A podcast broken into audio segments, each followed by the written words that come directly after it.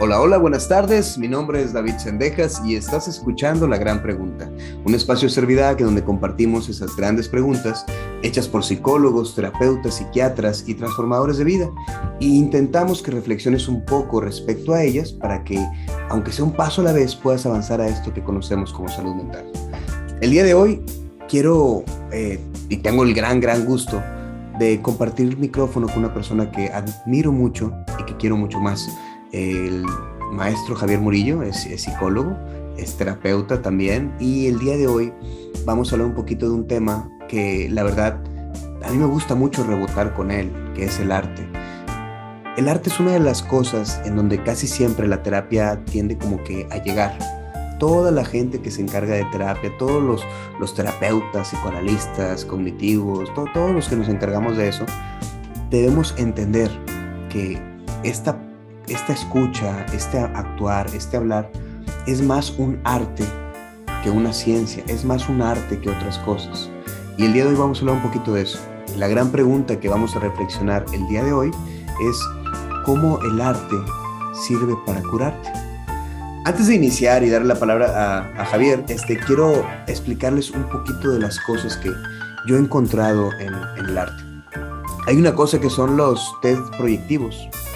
Eh, estos test proyectivos, si has aplicado para algún trabajo, alguna vez te los, te los han puesto. Es eso de dibuja una figura humana, dibuja un árbol, dibuja una persona, etc. Y a final de cuentas es un modelo en el que uno usa el arte y plasma en la misma situaciones, pensamientos o cosas que están pasándole. Eso es el arte. O sea, uno dice, ¿y cómo es que el psicólogo va a ver este árbol que dibujé y va a entender cosas mías. Bueno, de esa arte que oculta cosas que están dentro de nosotros, es del arte que vamos a hablar el día de hoy.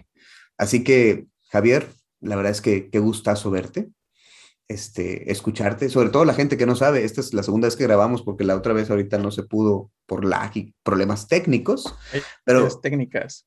Pero qué gustazo escucharte, Javier. ¿Cómo estás el día de hoy?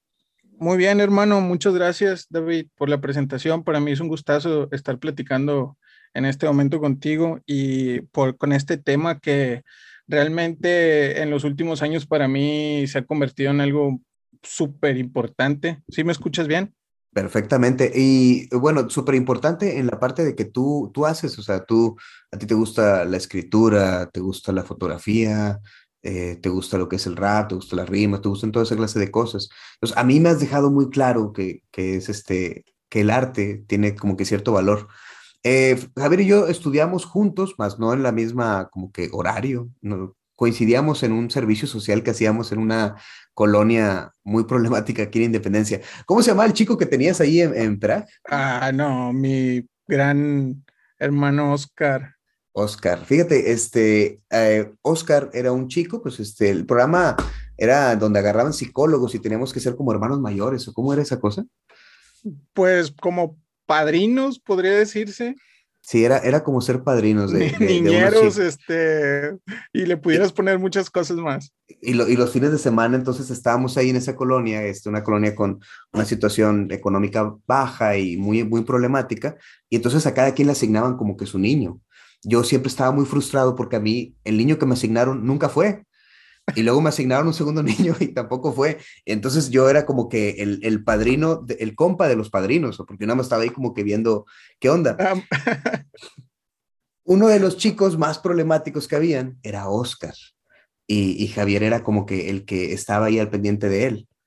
Sí, sí te acuerdas un poquito cómo fue esa experiencia donde gritábamos Oscar por todos lados y se nos perdía y... Oscar, Sí, exactamente.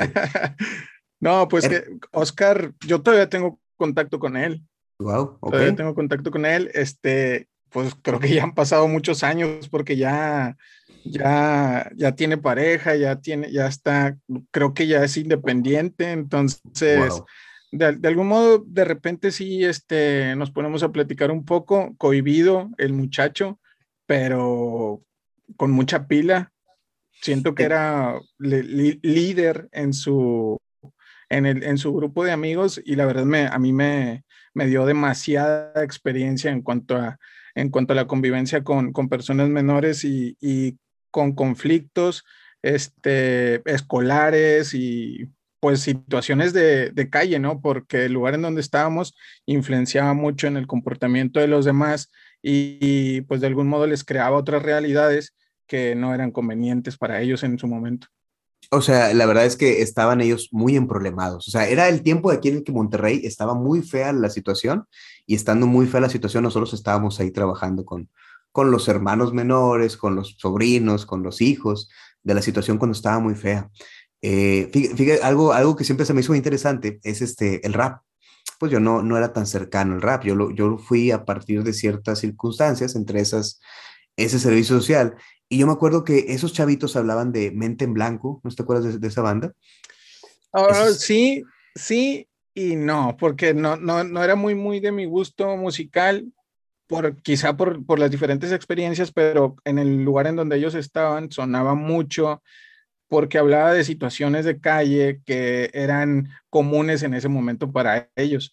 Eh, no eran, no sé cuántos años teníamos en ese entonces, pues éramos mayores que ellos como 15 años, 10 años aproximadamente. Entonces, eh, el tema musical por lo generacional les pegaba mucho a ellos. Y en ese entonces ese grupo pues más o menos estaba a la par de, de estos chavos con los que estábamos, ajá, y pues coincidían muchas cosas de lo que ellos estaban viviendo, y pues bueno, el, este género, el rap, pues que mm, explica muchas situaciones que se viven dentro de este tipo de colonias, podría decirse, este, pues ahí embonaban uno con otros y se identificaban y, pues bueno, así como mencionas tú. Y yo, y yo decía, por ejemplo, este, yo escuchaba de que los chavitos buscaban mucho a Murillo, Javier Murillo, este, y, y él hablaba de, de, de, ciertas bandas, él les hablaba de ciertas cosas, y a ellos les interesaba mucho. Entonces yo me acuerdo que una vez me senté a escuchar una,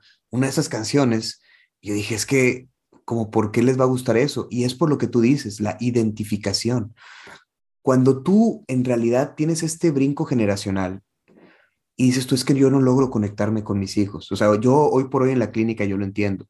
Cuando viene el papá, la tía, la abuela y dicen, es que yo no logro saber de qué están hablando, hoy por hoy yo entiendo que pues escuchan lo que escuchan ellos, porque sí es como la narrativa, o sea, la música que uno escucha es como que el contexto en el que uno vive. Y esos chicos escuchaban cierta música que entonces te permitían decir, ah, ya, ya entendí, o sea, ya, ya puedo como que embonar un poco más con ellos. Entonces, para mí la música, porque después de eso yo ya trabajé con puro adolescente en conflicto con la ley, puro adolescente en problemado, y yo encontré que la música sí era una forma de, que, de entender por dónde va el asunto y da mucha luz y todo eso. Ahora, la gran pregunta aquí es, ¿tú por qué crees que un chavito que no va a la escuela, que está problemado con su familia, que está enojado, se encierra en su cuarto, pone música a todo volumen y sí se siente mejor? O sea, como por qué se siente mejor. Pues, digo, um, quizá repetitivo el tema, pero um, lo que yo entiendo, porque también tuve su edad. Pues claro. Y ya me, hasta me siento viejo a Chihuahua. Este, también tuve su edad, también en su momento hubo, hubo este, grupos musicales de este género que también llamaron mi atención y de algún modo es similar el asunto por edades. Digo, el rap eh, no tiene edad, pero también depende de quién escuchas. Eh, es lo que vas aprendiendo, por, por, decir así. Entonces, ya a esta edad, pues yo ahorita escucho otro eh, rap de generaciones que son de personas que son más adultas que yo, y yo siento que en este género la experiencia cuenta bastante. O sea, la experiencia de cada una de esas personas que expresa sus emociones con la música o al escribir y, e interpretar cuenta bastante. Entonces yo me identifico con personas más grandes. Lo que yo veo entre los chavos es que ellos buscan personas que están más o menos a su a sus generaciones y de algún modo expresan los que ellos, lo que ellos mismos están viviendo, cosas que ellos no saben cómo decir, cosas que ellos no saben cómo expresar, pues se identifican con ellos y ellos y de algún modo se aligeran, cosa que pues a mí me resulta muy interesante. ¿Por qué? Porque hay quienes pudieran empezar a expresarse de manera escrita eh, y modificar lo que, lo que piensan en, determinado momento, pero influye bastantísimo su entorno.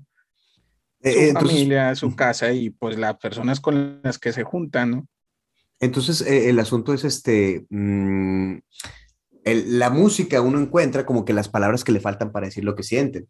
Cuando alguien escucha de repente una frase muy, muy impactante, le da sentido a lo que le está pasando y ese sentido es lo que como que te hace sentir bienestar, ¿no?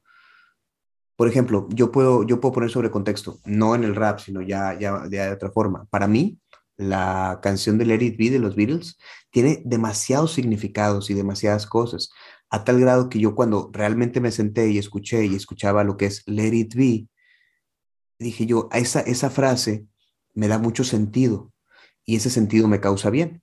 En psicología funciona de la siguiente manera, o sea, es algo que está fuera de mí, algo que está fuera de mí, causa un efecto dentro de mí y ese efecto afecta el afecto que tengo con el mundo.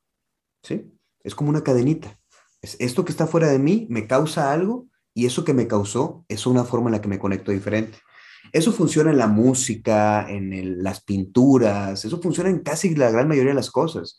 Si tú vas caminando por la calle y de repente ves una frase, no sé, de Mario Benedetti, ¿te acuerdas que estaba lo de acción poética? No sé si en otros países esté, pero aquí en México había una cosa que se llama acción poética, donde la gente rayaba las calles con frases. en esto de acción poética uno caminaba y veía donde decía, no te rindas, de, Mario Benedetti. Entonces a lo mejor estás agüitadillo y la lees y dices, tú achis, pues sí es cierto, no te, no te rindas. O sea, esto que está fuera de mí entra y causa algo dentro de mí. Y eso que causó afecta lo que pasa afuera. Yo así veo el caminito de, cómo funciona el arte. Cuando el arte entra en uno. El otro tema muy diferente es qué pasa cuando una persona agarra una hoja en blanco y se pone a hacer arte. Tú escribes canciones, ¿no? Lo intento, sí, claro, este, ya tengo un par, tengo un par, este, y pues ¿Qué te pudiera decir al respecto? La verdad, mm, también depende de la manera en lo que tú, en lo que, en cómo lo veas, porque, por ejemplo, en mi caso, hablando siempre desde mí, en el aspecto musical, eh, primeramente te gancha, te atrae la frase, como dices tú. El poder de una de la palabra es impresionante. Lo que puedes expresar con ella, este, de manera, de manera clara. Entonces, nosotros podemos pensar, me gustaría crear, me gustaría expresarme, ¿cómo le digo a esto a esta persona? Hablando del arte como un hablando del arte o de la creación como un desahogo y liberación de, de los detalles que tengamos internamente, ¿no? Este, si te gusta la música, escuchas un ritmo, en específico hablando del, del rap, escuchas un ritmo y el mismo ritmo te da en su golpeteo, en su, en su, en su velocidad de, de, lo, de los golpes. lo que son los tempos, eso es, lo en el, tiempo que tiene. En el tempo. Para no hablar muy técnico, quiero, quiero hablar de una manera muy natural.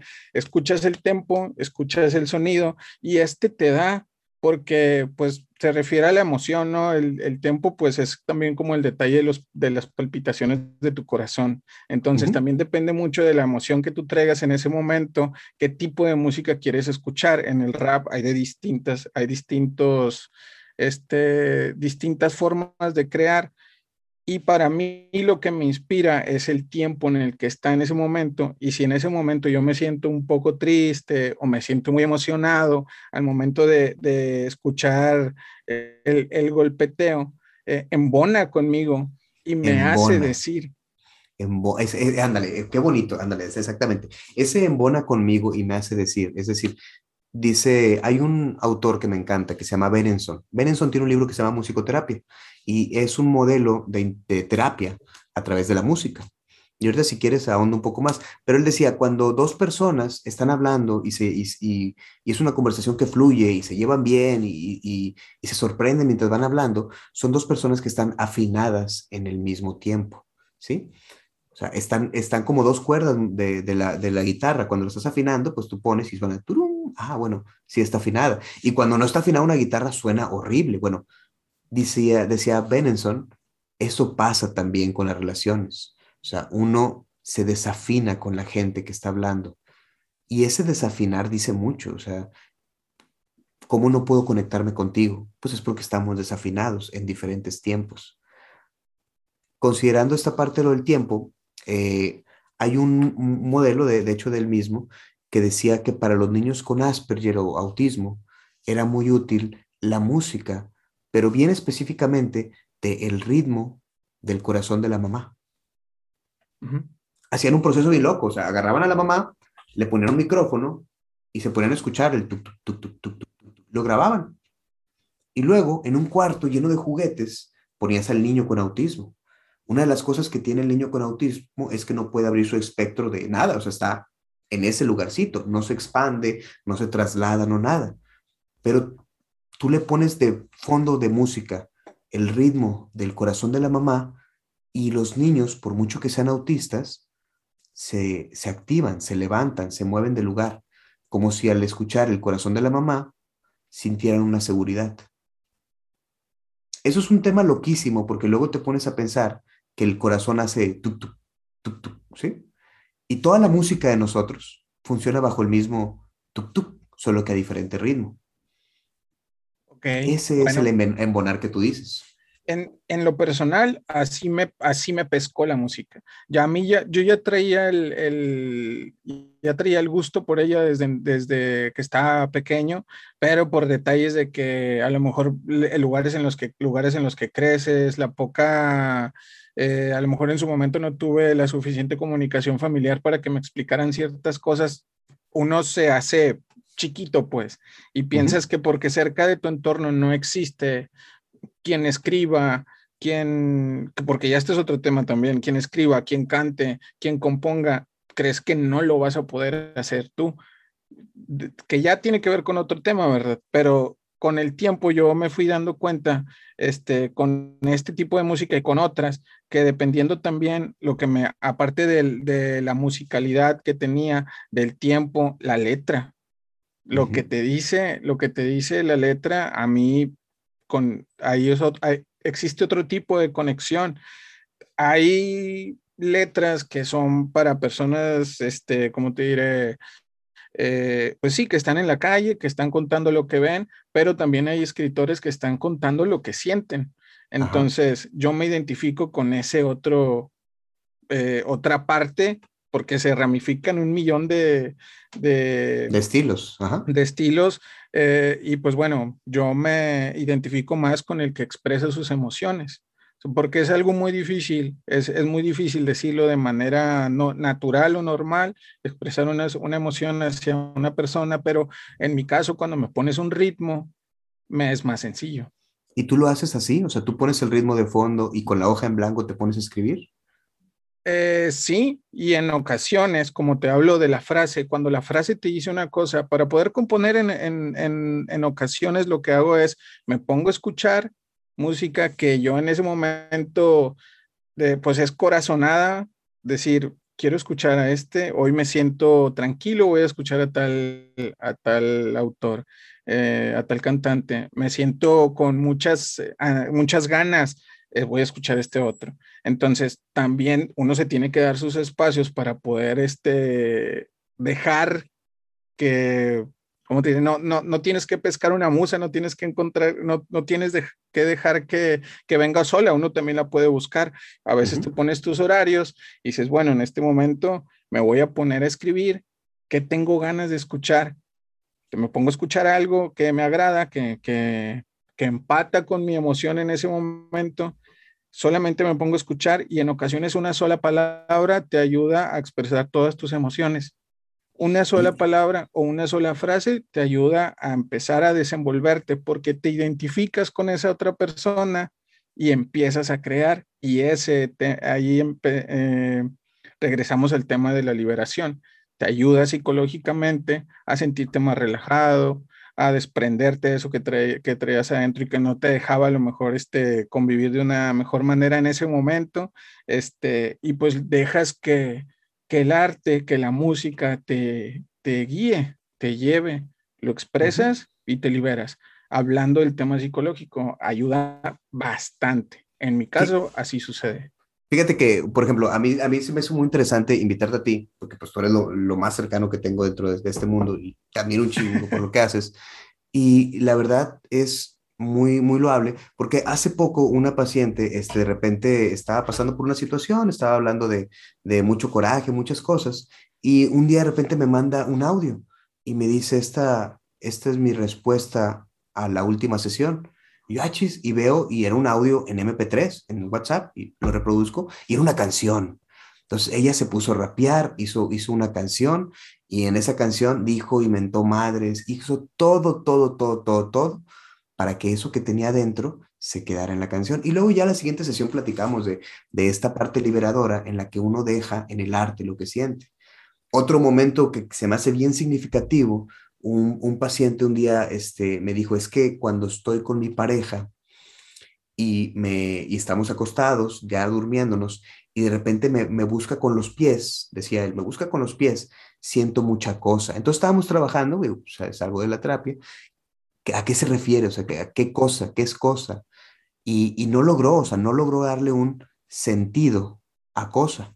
Y la siguiente sesión me dice, mira lo que pinté esta es la cosa que siento. Entonces lo hizo de una manera sin letras, sin palabras, en donde plasmó lo que es cosa para esa persona. Dicen la gente que se, que se mete en esta dogma, que es el psicoanálisis muy profundo, que lo que nos enferma son las palabras. O sea, que en sí hay una muy buena razón por la que los perros, los pájaros, eh, no, no tienen neurosis, no tienen síntomas porque no tienen palabras y, la, y la ausencia de palabras es una forma en la que no puedes crear complejos, crear ideas. Es decir, el perro... Imágenes. Exacto. El perro ve, ve, se ve en un espejo y no dice que, ay, estoy bien gordo, porque no tiene una forma de nombrar lo que siente. Nosotros las personas sí tenemos forma de nombrar nuestro sentir y es muy rico, la palabra es mágica, es muy liberadora, pero también el tener esa posibilidad nos en problema. El arte es esa forma en la que tú puedes sacar las cosas sin nombrarlas. O sea, ya no, ya no me refiero a sentarte a escribir palabras, sino a hacer cosas de manera abstracta. Eh, por ejemplo, la fotografía, tú también tomas fotografía, ¿no? También le, le sí, le pegamos ahí. Y donde hacemos fotografía, entonces tú tratas de ver algo y esa fotografía no tiene palabras, pero para ti tiene un significado, tiene un sentido. Y darle un sentido siempre es algo que libera.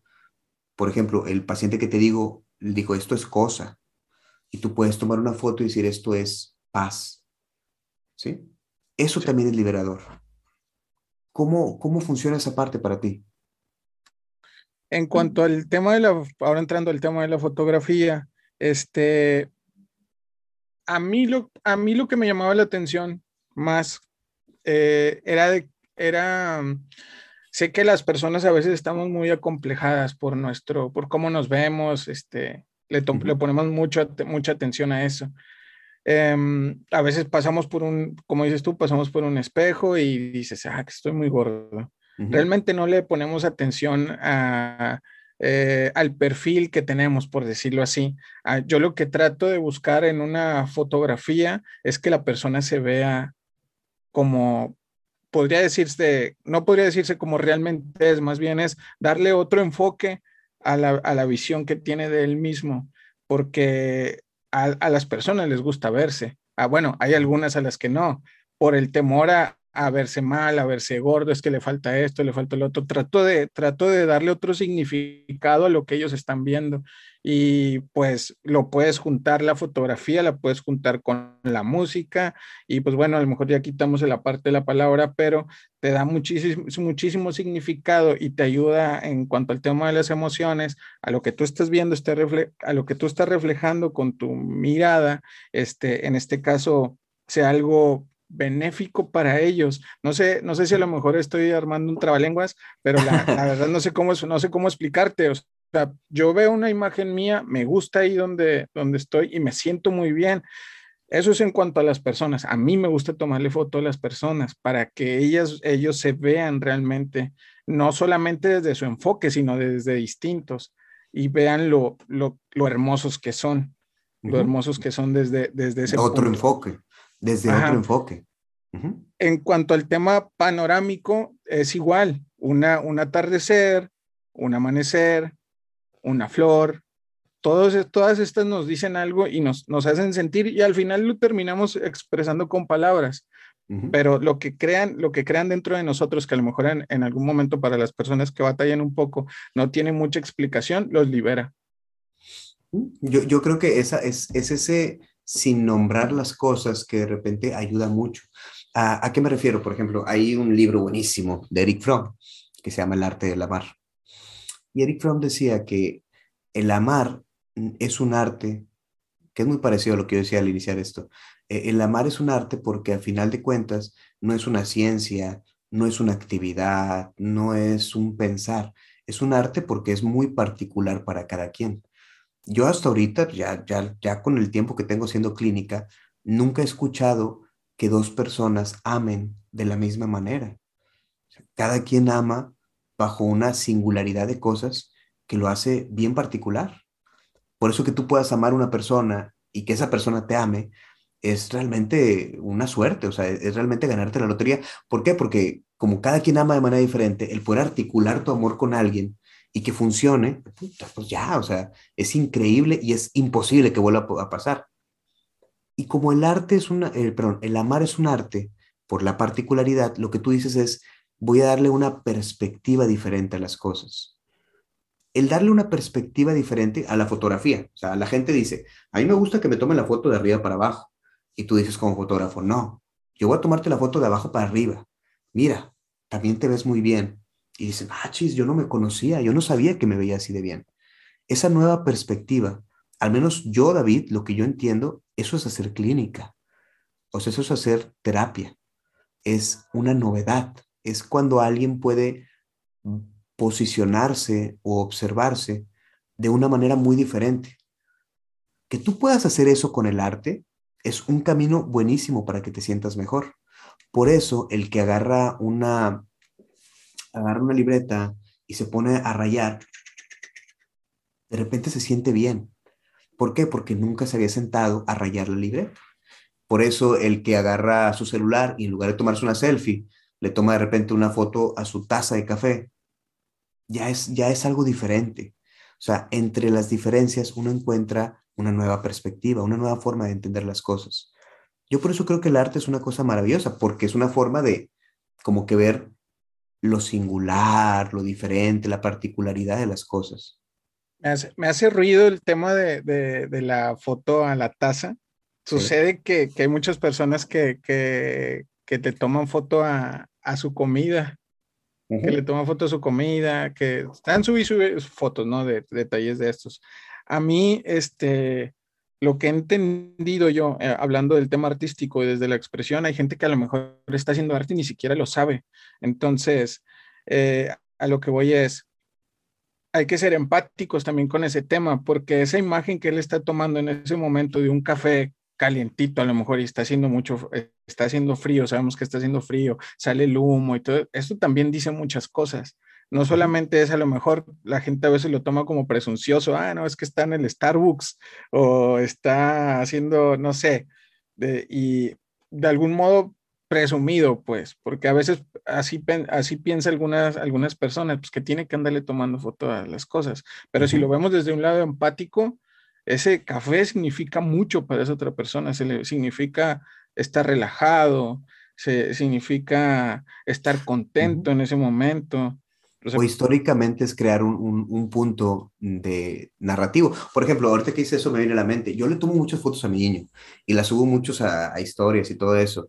Y, pues, no, yo no soy alguien de, andar tome y tome fotos, pero este, me, me, hizo un amigo cercano, ¿por qué haces eso, güey? Ni que fueras influencer, o sea, qué chido que compartas, pero no es como que, ay, aquí está David haciendo esto, esto, esto. Y para mí, mi respuesta es, pues porque puedo volver a verlo en un año más, en dos años más y tres años más y creas como una historia para poderla ver. Y a veces esa, a lo mejor esa taza de café no tiene ningún significado, pero en cuatro años vas a verla y va a ser, ah, ¿te acuerdas? Es que es el, es el único lugar en donde detienes el tiempo. En el arte. En, sí, en la música, en la escritura, en, la fotografía.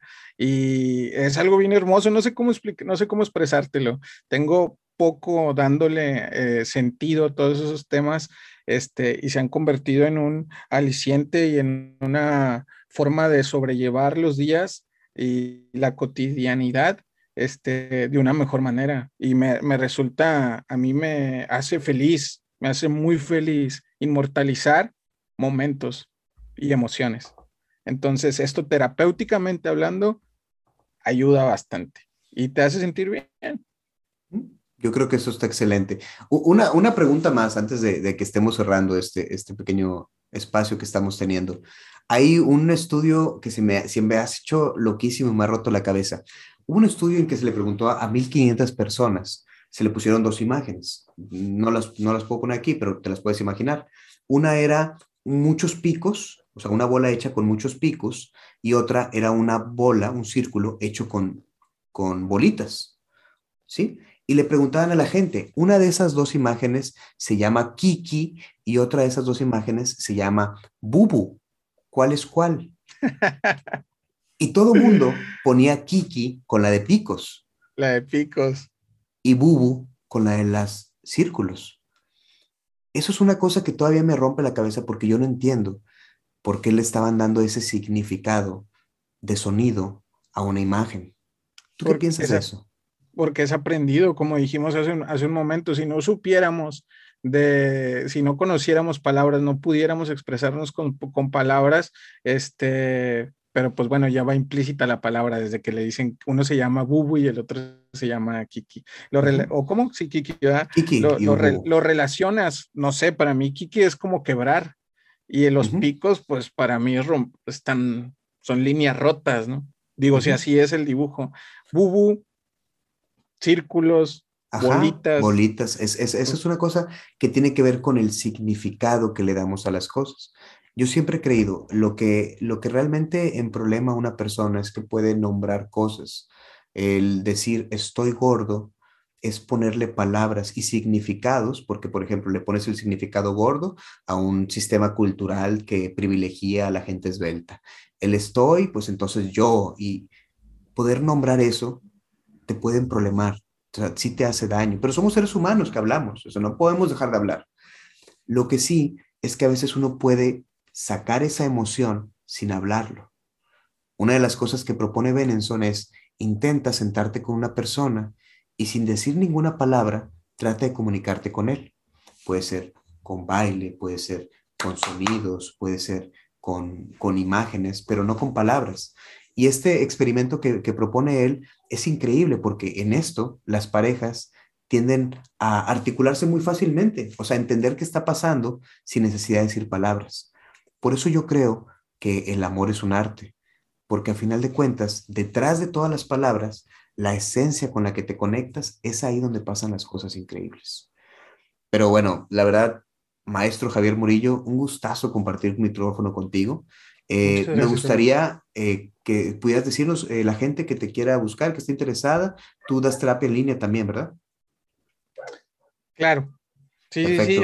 Este, pues no sé si te pueda pasar ahí mi, bueno, mi página de Facebook es la personal, ahí me pueden buscar Javier Murillo Santos. Este, y pues si gustas compartir mi teléfono, si lo quieres pegar por ahí o... ¿No tienes alguna página donde te puedan buscar como de, de, cosas que haces de arte o algo por el estilo? voy la acabo de crear. Ah, la acabo pues de crear mi nombre artístico, Don Poc Life. Don Poc Life, este, me pueden encontrar en Facebook. Vamos empezando. Este, espero que mi proyecto, que el proyecto que tengo futuro pegue, llegue, porque la intención antes de, de del tema de la música, del rap, que pareciera que es muy ególatra y todo este tema, es, ayudar y poner palabras, ponerle palabras a las personas que no sepan lo que, lo que sienten, se identifiquen, se identifiquen con alguna de ellas, la transformen, la hagan propia y busquen más, porque pues no te puedes casar con una, hablábamos anteriormente de las frases, son pasajeras también, entonces úsala en el momento que, usarlas en el momento que sea necesario y sobre la que sigue. E-, eso está excelente. este, en mi Facebook. Y pues bueno, ahí este, esperamos próximamente tener contenido. Perfecto. La verdad es que te agradezco mucho el tiempo que hayas tenido. Te recuerdo que en este podcast pues no existen respuestas, existen grandes preguntas y la respuesta indicada la tienes tú. Eh, Javier, un gustazo, o sea, no sabes cuánto poder compartir contigo, sabes el, el cariño y el aprecio. Y muchas gracias a ti que escuchaste el episodio hasta este momento. Compártelo. Si conoces a alguien que, que veas que trae como que atoradas las palabras, pues dile que también hay formas de sacarlo. Hay desde escribir, rayar, cantar, eh, bailar, eh, pintar. Hay tantas formas de sacarlo que no tiene que ser nombrado. Y para todo lo demás, pues puedes buscarnos a nosotros como Servidac, este, tanto en Facebook, en Instagram. Gracias por estar hasta aquí. Adiós.